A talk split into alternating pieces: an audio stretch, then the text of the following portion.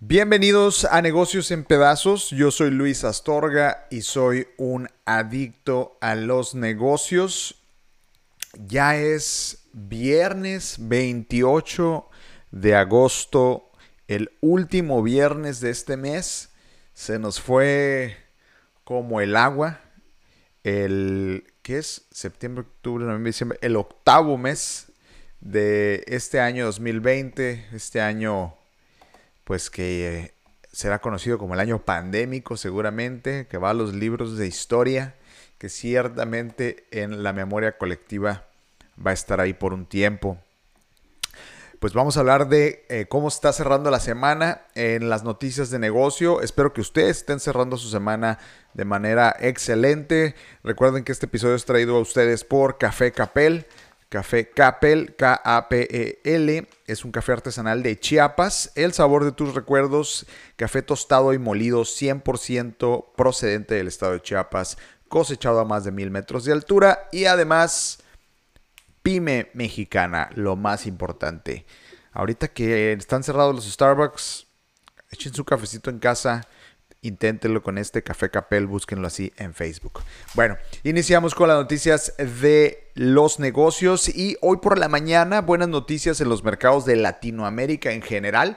El día de ayer eh, la Fed, que básicamente es eh, la reguladora de Estados Unidos en cuanto a eh, economía, anunció que van a mantener las tasas de interés básicamente bajas y pareciera o da una señal de que las tasas van a permanecer bajas por un tiempo, lo cual es bueno y, propicia eh, que las monedas latinoamericanas, el peso, pero también eh, las monedas de nuestros hermanos latinos se mantengan eh, en un buen nivel. las monedas de América Latina y la mayoría de las bolsas de la región iniciaban la sesión del viernes con ganancias alentadas por la debilidad del dólar a nivel global luego de que la Reserva Federal anunciara su nueva estrategia enfocada en el empleo y en la inflación. La campaña de la Fed fue interpretada como que las tasas de interés ultra bajas pueden llegar a, quedarse por un largo tiempo, lo que alimenta el apetito de los inversores. ¿Qué significa que las tasas de interés estén bajas? Significa que los créditos son baratos. Eso esa es la parte más importante. Entonces, los inversionistas interpretan esto que pueden tomar préstamos y pueden invertir barato y tener rendimientos elevados. Las ganancias de la región eran lideradas por Brasil, en donde el real, que es la moneda brasileña, se apreciaba 1.9%. Eh, el peso colombiano se fortaleció 1.43 eh, en esta sesión. El peso mexicano eh, se trepó 1.21% en su valor en el índice bursátil Standard Poor's y la banda, eh, Bolsa Mexicana de Valores. Y en Argentina el peso arrancó con una ligerita baja del 0.08% y el peso chileno para cerrar se apreció 0.47%. Entonces este es el efecto que uno ve cuando la Fed en Estados Unidos tiene eh, estos anuncios, pues es un efecto dominó, ¿no? Que viene a beneficiar a todas las monedas latinas. Hoy viernes, cerrando la semana, habrá que ver cómo cierran ah, en la jornada al final del día. Por otro lado, la noticia más eh, importante ayer en el tema de la guerra de Donald Trump contra TikTok y lo que está sucediendo en este tema es que Walmart, ¿sí? Walmart, usted lo escucha bien, la cadena comercial más grande del mundo, eh, Walmart se asoció o se está, se rumora que se está asociando con, bueno, no se rumora, de hecho ya lo confirmó Walmart, se está asociando con Microsoft para realizar una oferta de compra por TikTok. La, la empresa de propiedad de ByteDance, la compañía china ha estado en conversaciones para vender las operaciones de la plataforma de Estados Unidos, Australia y Nueva Zelanda. El presidente Donald Trump, como recordarán, exigió la venta a ByteDance de TikTok. Pero bueno, aquí lo extraño es que Walmart y Microsoft eh, están aliándose para hacer esta compra. Ayer que grabamos episodio del podcast colectivo de Todo Menos Fútbol, hablábamos un poquito de esto. Hablábamos de mi total decepción de que el CEO de TikTok se haya largado con la cola entre las patas porque no pudo con el paquete de TikTok. Y hablábamos de que pues qué extraño sería que Walmart fuera dueño de una red social tan popular actualmente, tan grande y de una base de datos tan enorme como es la base de datos que tiene TikTok, que además es muy atractiva porque es una demografía muy joven, es una demografía de, eh, creo que les llaman centennials ahora, pero bueno, es una demografía de, de una edad que probablemente no es tanto el mercado común de Walmart, eh, ni, ni, siquiera el de Microsoft, ¿no? Entonces, eh, esto es uno de los, de los avances extraños que estamos viendo en esta onda de la compra de TikTok. También se rumora que Walmart se va a asociar con Oracle, que es el otro gran pujador por comprar a la red social ante la presión del gobierno estadounidense.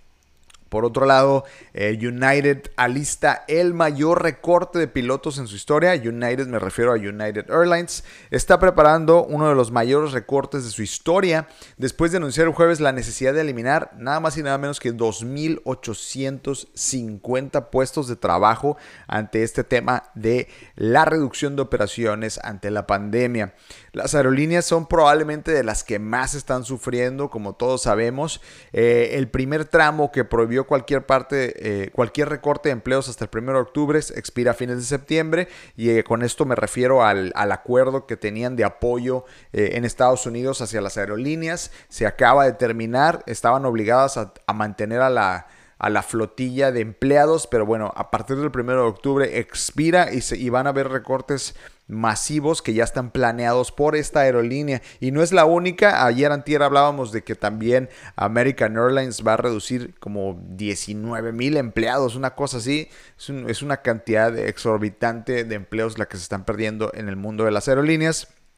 Eh, eh, United dijo que las cifras se basaron en la demanda actual de viajes para el resto del año y su programa de vuelo. Muy seguramente lo que va a suceder es que estos recortes o estos empleos va a haber una recuperación de empleos para el año que entra. Seguramente 2020, pues bueno, no seguramente, 2020 ya es como el año perdido, es el año que se lo llevó un vortex, un hoyo negro así a otra dimensión y desapareció de nuestro del mercado. O sea, 2020 ya se fue y este es el efecto de los recortes. Pero seguramente de nuevo, empezando el año y reactivando, eh, vamos a ver mucho de eso. De hecho, ayer estábamos en la noche mi esposa y yo viendo la tele, ¿no? Y nos gusta ver como videos de viaje y demás. Y menos, ahorita la única manera de viajar es viendo YouTube, ¿no?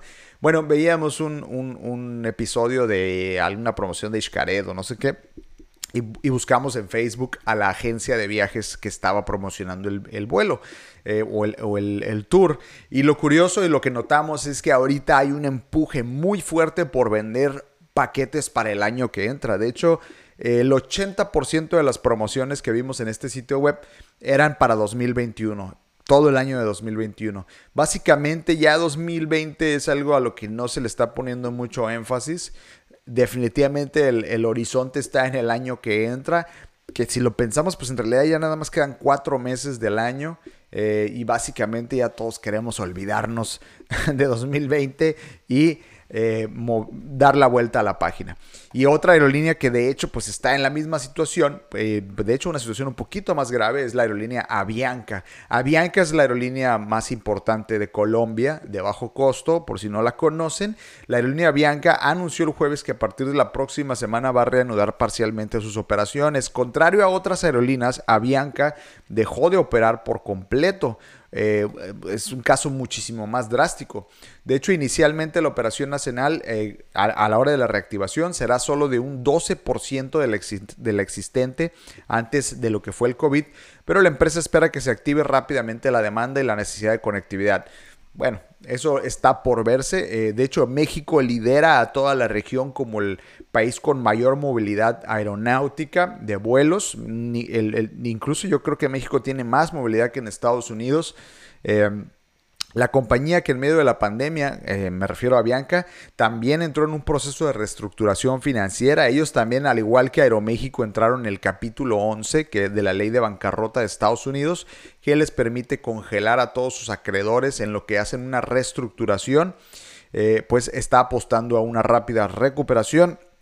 Avianca dejó en tierra desde el 23 de marzo Fíjense este dato, desde el 23 de marzo dejaron en tierra 142 aviones que son el 90% de su flota.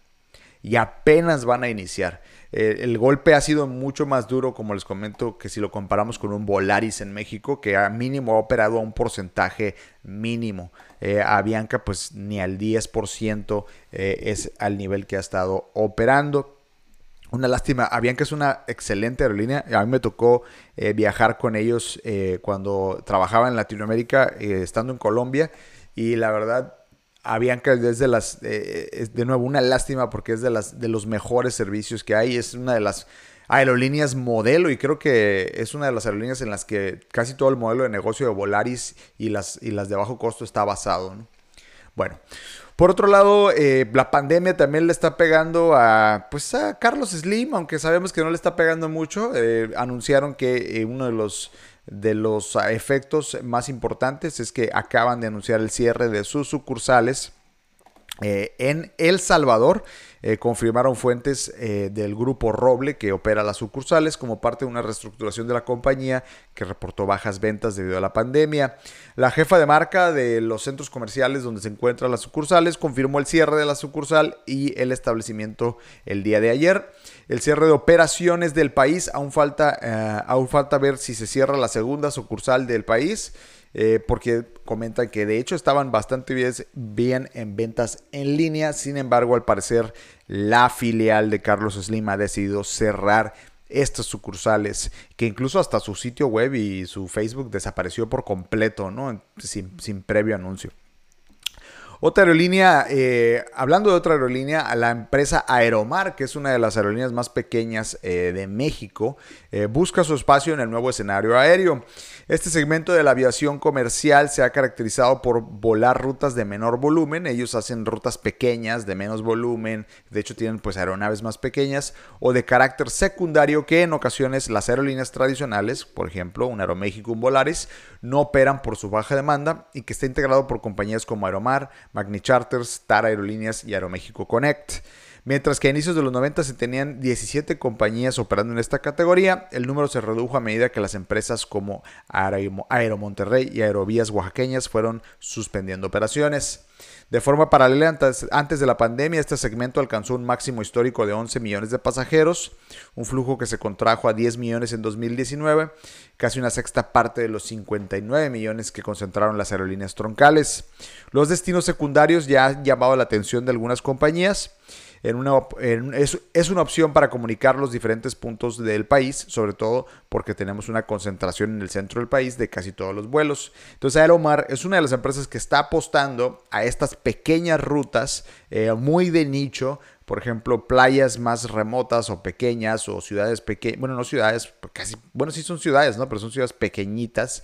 Eh, dice Aeromar, tenemos un plan de continuidad de negocio que, por un lado, involucra cancelar unas estaciones en el sureste y vamos a reactivar proyectos para iniciar operaciones en cinco rutas en la zona centro y norte del país, donde hay condiciones creadas recientemente para que Aeromar sea exitosa y competitiva. Además, Aeromar lanzó un proyecto donde compras como un pase mensual o anual y tú puedes volar cierto número de veces al mes eh, en cualquier tipo de itinerarios, cambiando un poquito la fórmula de cómo están operando las aerolíneas tradicionales.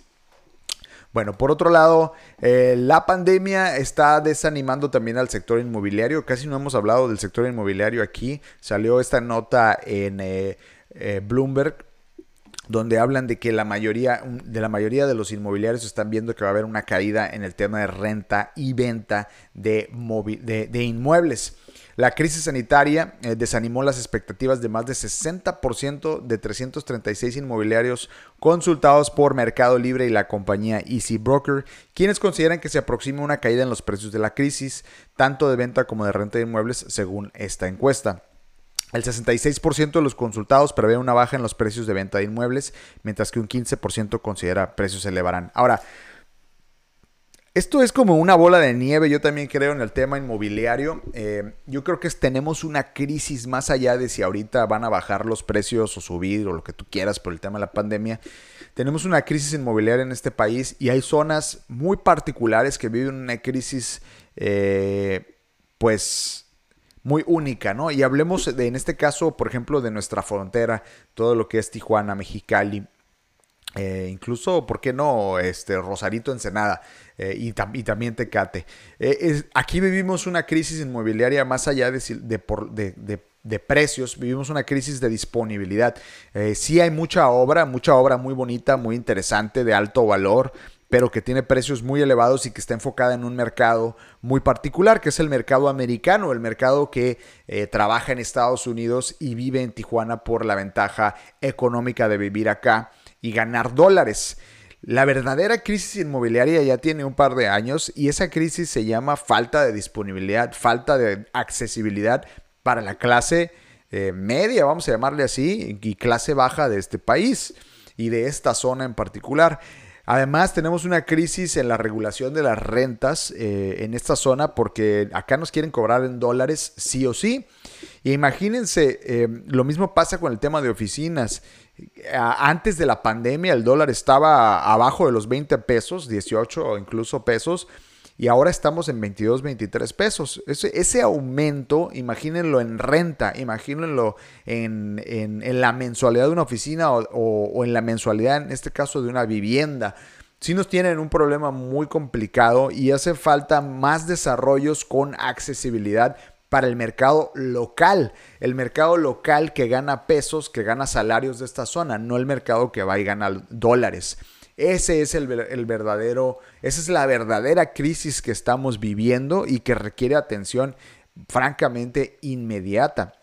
Es por eso que ya no ves tanta compra de casa o tanta em, necesidad, pues no necesidad, capacidad de compra, porque necesidad la tenemos todos.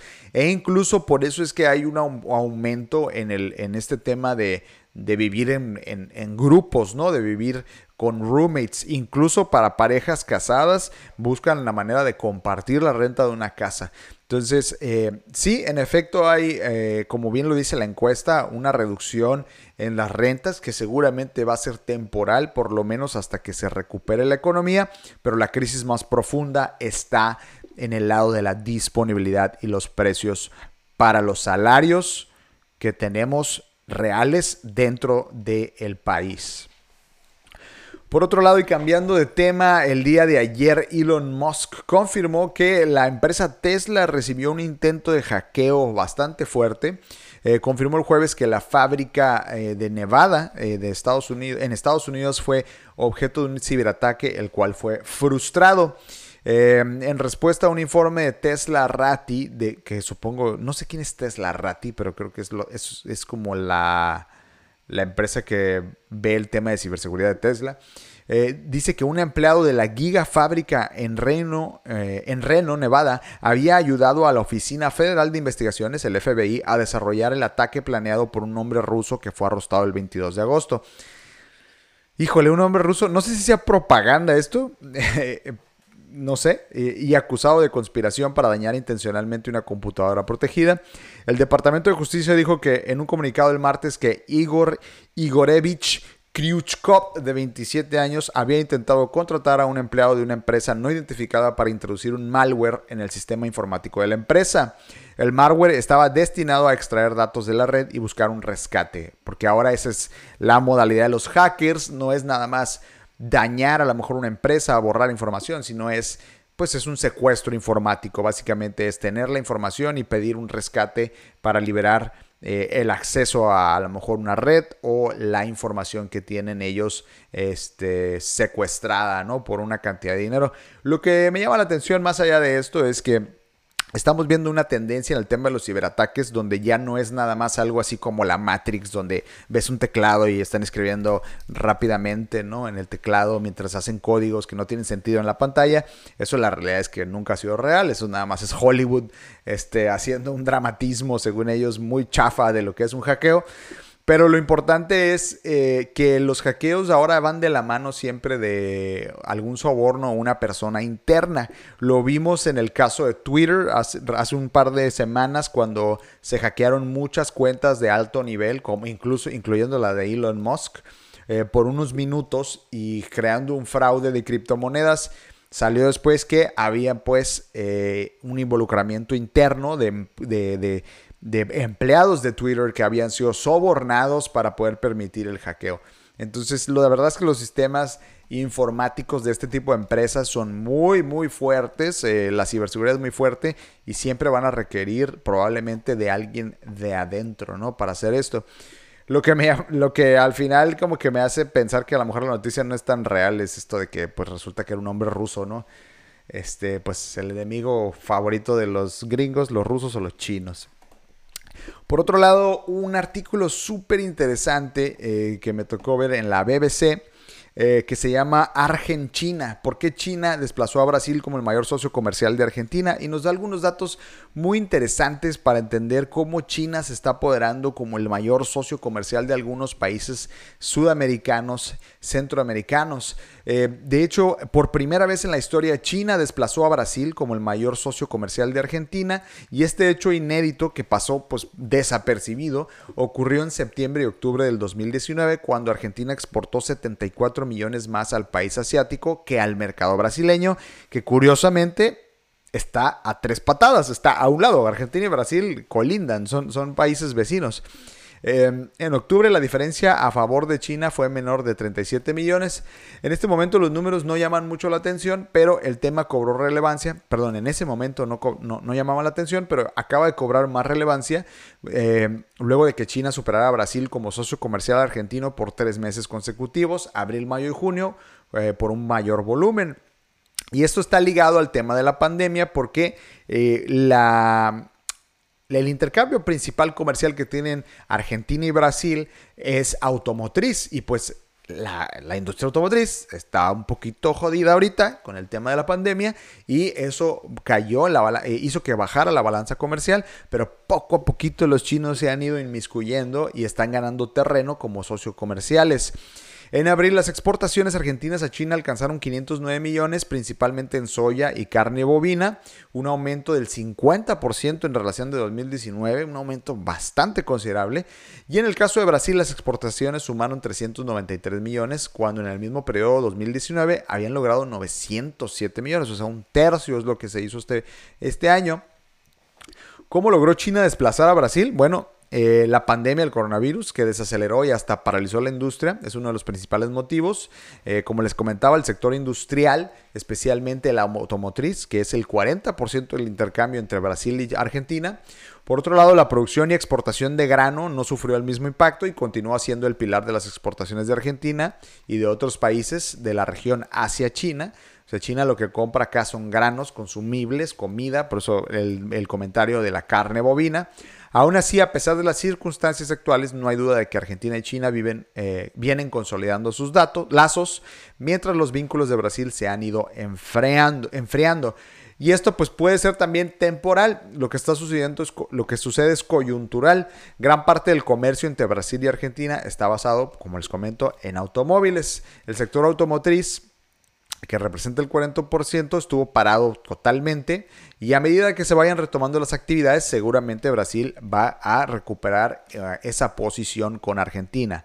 Otra parte importante es que hay una desvalorización del real. El real es el nombre de la moneda brasileña y que influyó en la pérdida de espacio en Brasil, eh, de Brasil ante China en el comercio argentino. Y algo interesante también es que hay un acuerdo de exploración espacial entre Argentina y China que se firmó hace pocos días. Eh, Argentina lo ratificó como un acuerdo firmado en 2014 durante el gobierno de la expresidenta Cristina Fernández para la instalación de una estación terrestre de seguimiento, comando y adquisición de datos en la provincia de Nauquén para las misiones chinas de exploración interplanetaria. Qué interesante. O sea, China está invirtiendo en cosas muy curiosas eh, y haciendo alianzas muy curiosas con Argentina para fortalecer esa relación. Otra parte es en, el en la parte de la energía nuclear. Eh, el ex embajador de Argentina en China, Diego uh, Guelar, señaló que Argentina y China acordaron construir una central nuclear en la provincia de Buenos Aires, lo que representa una inversión de 8 mil millones por parte del país asiático. Entonces, eh, China cada vez se está inmiscuyendo más en, Argentina y se va creando un lazo muy importante. Y otra parte que dicen eh, que el, artículo es que Bolsonaro no ha sido muy partidario de, la relación, eh, Bolsonaro, el presidente de Brasil, no ha fomentado mucho la relación con Argentina. De hecho, desde que tomó cargo no ha tenido ni siquiera una visita al país vecino. No hay comunicación y pues cuando pasa eso, pues siempre va a llegar otro aliado comercial y aprovechar la oportunidad. Esto es como una lección de ventas básica, ¿no? Cuando dejas de atender a tu cliente principal, va a llegar otro vendedor en el momento adecuado, con el argumento adecuado, con el producto adecuado y te van a robar tu cliente. Lo mismo aplica en ventas como en macroeconomía, ¿no? Entonces, interesante cómo se va achinando cada vez más nuestros hermanos sudamericanos. Por otro lado, y para terminar, terminal, terminal, miren, ya estoy hablando como si fuera el reggaetonero. Bueno, por otro lado, para terminar, Coca-Cola ofrecerá paquetes de retiro voluntario a 4.000 empleados en Estados Unidos y Canadá. Ojalá los ofrecieran también acá en México, ¿por qué no? Coca-Cola eh, Corporation dijo el viernes que reducirá su fuerza laboral a nivel mundial como parte de una amplia reestructuración de la compañía. Y digo que los ofrecieran acá porque pues pero los retiros pagados, ¿eh? no, que, no que corran gente. Si, van a correr a alguien, pues que le ofrezcan su retiro pagado. La fabricante de bebidas gaseosas dijo que ofrecerá paquetes de desvinculación voluntarias a 4.000 empleados en Estados Unidos, Canadá y Puerto Rico y que probablemente presentará planes similares en otros mercados. Ah, bueno, ahí está, a lo mejor en México también. La compañía dijo que incurrirá en gastos de desvinculaciones de entre 350 y 550 millones de dólares y destacó que espera que el programa voluntario reduzca el número de separaciones involuntarias. Es decir, ¿qué es lo que hacen muchas de estas empresas? Yo lo viví cuando trabajé en Estados Unidos. Eh, hacen, eh, básicamente dicen, bueno, ocupamos reducir la plantilla a 300 personas y aquí hay, no sé, 7 mil empleados. Pues si alguien estaba pensando en renunciar o alguien estaba pensando en su retiro, primero ofrecen que la gente voluntariamente se retire con indemnización o que sea una renuncia con indemnización y de tal manera que si logran que haya los 300 voluntarios que necesitan, pues ya no corren a nadie de manera involuntaria, todos contentos y todos felices. Eh, la compañía que lucha contra un impacto en las ventas por el cierre de bares, restaurantes y cines dijo que tendría nueve unidades operativas que se ubicarían en cuatro segmentos geográficos, junto con divisiones de inversiones en embotellado y empresas globales. Su modelo actual incluye 17 unidades de negocio. Coca-Cola informó el mes pasado una caída del 28% en las ventas trimestrales eh, del año debido a cierres de restaurantes, teatros y estados deportivos provocados por las medidas de confinamiento. Y además están el tema de que en México estamos viendo el tema de la restricción de venta a menores, que hay que ver todavía si le afecta, porque el mismo día de ayer platicábamos de que en la bolsa de valores por lo menos no ha tenido afectaciones, de hecho hasta habían ganado por ahí un, punto porcentual, ¿no? Entonces, eh, esto de México también habrá que ver a largo plazo, o por lo menos en un poquito más largo plazo, en medianito plazo, a ver qué efecto tiene. Pues bueno, esas son las noticias eh, por el día de hoy cerramos la semana de eh, programas en vivo y recuerden que al finalizar el programa, si no lo pudieron escuchar o desean escuchar lo que pasó en la semana, eh, todos los episodios están ahí en eh, Spotify, Apple Podcast. Google Cast y todas las plataformas de podcasting. Si no, también está aquí el video en Facebook y en Instagram ya eh, destinado, eh, perdón, eh, grabados para su beneplácito. Por favor, ayúdenme a compartir. Eso es lo que más me ayuda a crecer el podcast, es que me ayuden compartiendo ya sea los videos que estamos dejando en vivo o lo que son los episodios en Spotify y Google, Google y Apple. Para lo que son... Google y Apple, perdón, Apple y Spotify, les pido, les ruego que vayan allá y le den clic a la parte donde dice seguir. Y en el caso de Apple, denle seguir, póngale 5 estrellas y un pequeño review me ayudaría mucho a que siga creciendo este bonito programa. Eh, agradecimiento especial esta semana de nuevo al patrocinador Café eh, Capel con K, K-A-P-E-L, el sabor de tus recuerdos, café chapanaco 100% eh, artesanal. Gracias a los que estuvieron hoy en el live. Jonathan, Rosa, Oscar, Miguel, Priscila, por acá en Facebook. Em, no sé cuál sea tu nombre, pero yo también soy tu fan. SL Fusión. Creo que es el Instagram de tu empresa. Eh, luego me mandas tu autógrafo. Pues no sé para qué querrías mi autógrafo. No tiene ningún sentido, pero como no, ¿por qué no? Te mandamos un autógrafo. Eh, gracias Luis, Pablo, Pato, este, luego tenemos nombres raros en, en, las redes aquí. Creonmi, este, Guillermo, Naomi, todos los que están acá. Uh, Shinomni, que es mi camarada Luis de Mexicali. Pues gracias a todos. Eh, ah, ya sé quién eres. Eres Isaac. Isaac Salinas. ¿Cómo estás? Isaac Salinas, ¿verdad? Creo que sí. ¿Qué onda, Isaac? Eh, muy bien, pues gracias por acompañarme el día de hoy. en redes sociales, negocios en pedazos. Eh, en Twitter estoy como N Pedazos. En TikTok como Luis en Pedazos. Y pues Facebook e Instagram como negocios en pedazos. Bueno, esto fue todo por hoy. Cierren su semana con mucha fuerza, con mucha buena actitud. Eh, disfruten mucho su fin de semana. Distráiganse, desconéctense. Busquen la manera de relajarse este fin de semana para empezar el lunes con todo. El lunes es nuestro episodio número 50. El lunes, episodio 50. Vamos a ver qué hacemos, a ver, no, sé, a ver qué hago para algo especial para el lunes, que es episodio 50. No puedo creer que ya son 50 episodios eh, de estar aquí haciéndolo todos los días. Otra vez tuvimos 30 minutos de programa. Creo que los últimos 5 ya nada más estoy diciendo tarugadas. Ahí me disculpen. Recuerden que también estoy en De Todo Menos Fútbol. Ahí grabo el segmento de Adictos a los Negocios. Nos vemos el lunes de nuevo. Compartan Mándenos sus comentarios. Díganme si quieren que revise una empresa, díganme si quieren platicar de un negocio, algo que hayan visto en las noticias y que les parezca interesante, mándenmelo por inbox, por comment, como ustedes quieran.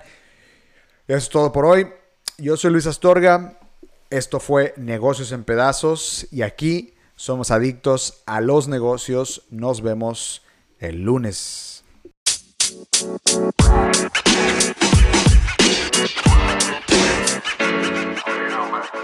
so you know, man.